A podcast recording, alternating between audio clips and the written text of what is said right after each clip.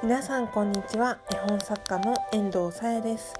この番組は私遠藤さや絵本作家の遠藤さやが、えー、絵本と絵本作家トークを繰り広げておりますゆるふわっとしたオタクトークな番組でございます。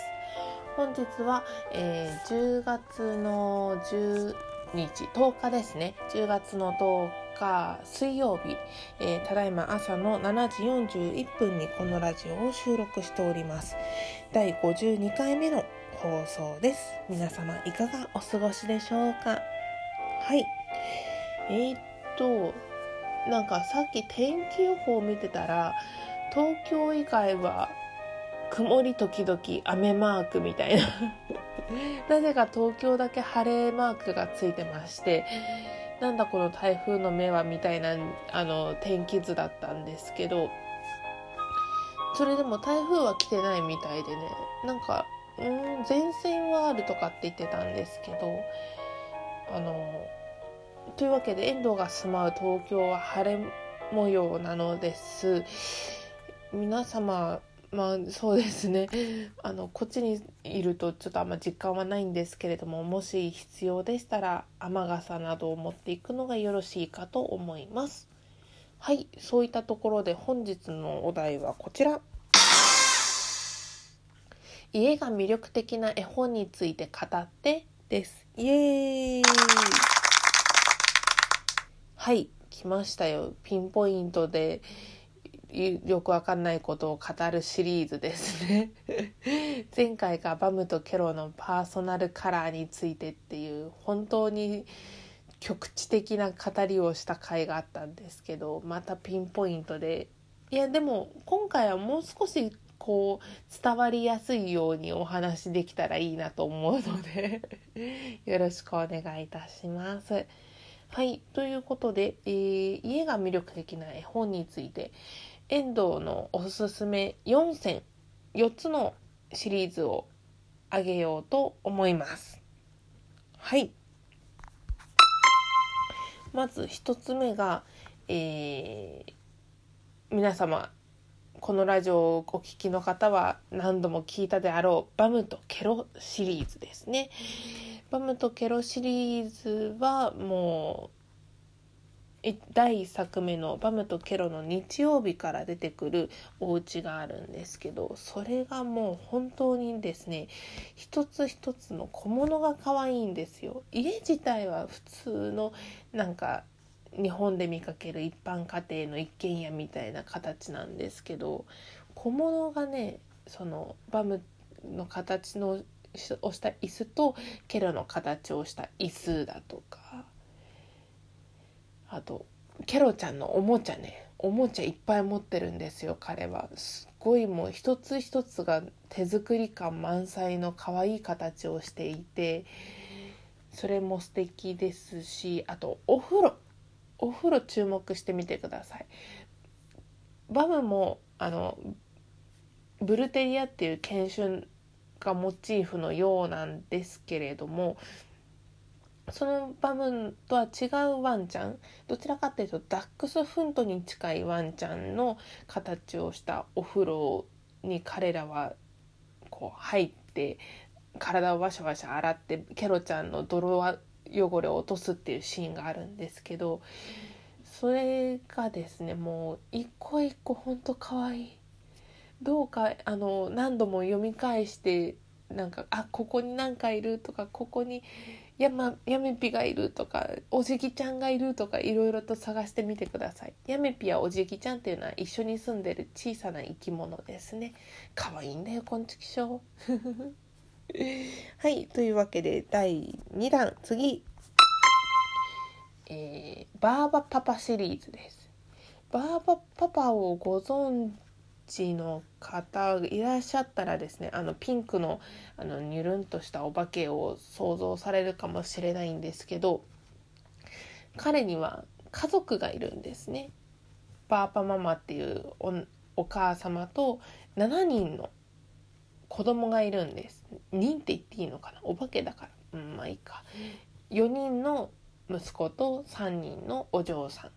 ていう構成なんですけど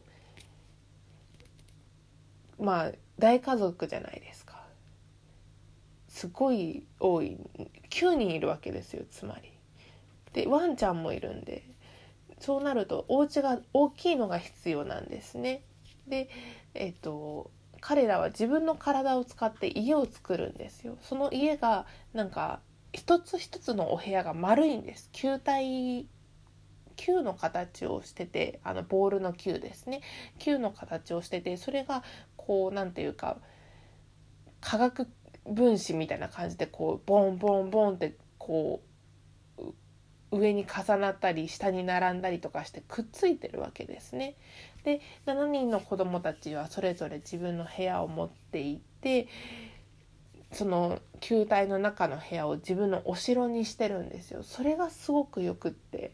こう絵本の中に彼らの部屋の断面図みたいなのが出てくるんですけど本当に個性豊かなんですよね。7人全然趣味がかぶらない。私の推しはバーバモジャです。モジャね。モジャはあの一人だけ毛質がちょっと毛むくじゃらの他の家族はなんかつるんとした感じのお肌をしてるんですけど一人だけちょっともじゃもじゃっとした感じの子で黒くてでお絵かきをするのが超好きなんですよ。はい。是非読んでみてください。はい次。14匹シリーズ。14匹のお月見とか最近は本屋さんに並んでたのでご存知かもしれないんですけど大体お月見の時期になると見かけるあの14匹のネズミたちの絵本はシリーズがいっぱいあるんですよ。遠藤のおすすめは朝ごはんと引っ越しですね。で引っ越し14匹の引っ越しっていう絵本で彼らはあの家を新しく探しに行くですけどそのたどり着いた新しい家をこうリフォームというか作り直して彼らの家にしていくんですが、まあ、14匹シリーズも大家族でして10人の子供たちとお父さんお母さんおじいちゃんおばあちゃんで14匹なんですね。でまあ子供たちそれぞれのベッドをこうどんどんどんって並べてったりとか 彼らはあのバーバパパたちの家族とは違って 5, 5人の息子と5人のお嬢さんがこうベッドを並べて一つの同じ大きなお部屋お部屋っていうとあれだけどあの場所で5人5匹ずつか5匹ずつ寝るんですけどなんかねその光景もまた微笑ましくてお姉ちゃんが妹の面倒を見たりとかお兄ちゃんがちょっとやんちゃ盛りのちっちゃな男の子を追いかけたりとかなんかそういうこうわちゃわちゃした感じがまた可愛らしいですね。はい、でお家おそうそうお家はですねそのなんていうかイメージ的にはこうロフトみたいな。ロフトですね。うん。あのはしごを登っていくと1個目のロフトがあってでまたはしごを登ると2個目のロフトがあってみたいなそんな感じで5匹ずつベッドが並んでる部屋があってで1階はおじいちゃんおばあちゃんの部屋とお父さんお母さんの部屋とリビングみたいな感じなんですけどまあまたなんかちょっとそういったところが可愛いじゃないですか。いや聞いてねえよっていう 申し訳ない。で最後これは絵本じゃないんですけど児童書なんですけど「コソアドの森」シリーズですね。これはあの岡田准さんという方が書いてて全10作のシリーズだったかな？なんですけど遠藤はその中の1巻と3巻を持ってましてすごいもう7歳ぐらいの頃に出会ってからすごい好きなシリーズなんですけどえっとねこれこのその森の中に住んでる住人たちの物語なんですけど主人公のスキッパーくんっていうおこのお家が一番好きなんですよ。ウニ丸って呼ばれてる家であの船の補線ですねあの補線の下半分の部分あのみんながいろいろご飯食べたり大砲打ったりするそこの部分と上の方があのウニの上半分切ったみたいな感じの形をしてるからウニ丸って呼ばれてるんですけどそこにですね天体を観測できる装置があったりあと考古学者のおばあちゃんの影響であの図書室みたいなあのところがあったり缶詰が保管できる倉庫があったりしてちょっとそれがですね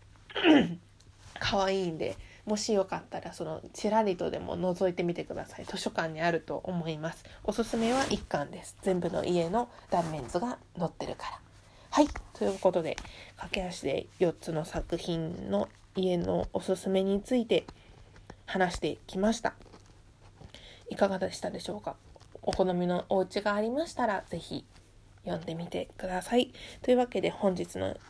ラジオは終わりにしたいと思います。遠藤の絵本作家としての活動を載せました Twitter やアメーバブログのリンクはこのラジオの概要欄に載せております。匿名でお便りをお寄せいただける質問箱、そしてもう終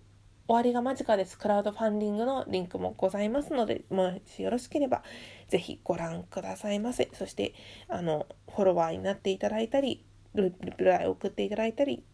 していただけると大変遠藤喜びます。よろしくお願いします。というところで、はい、もうすぐ出勤のお時間でございますけれども、皆様、本日もより良い一日をお過ごしくださいませ。絵本作家の遠藤さやでした。ご清聴いただきましてありがとうございます。またね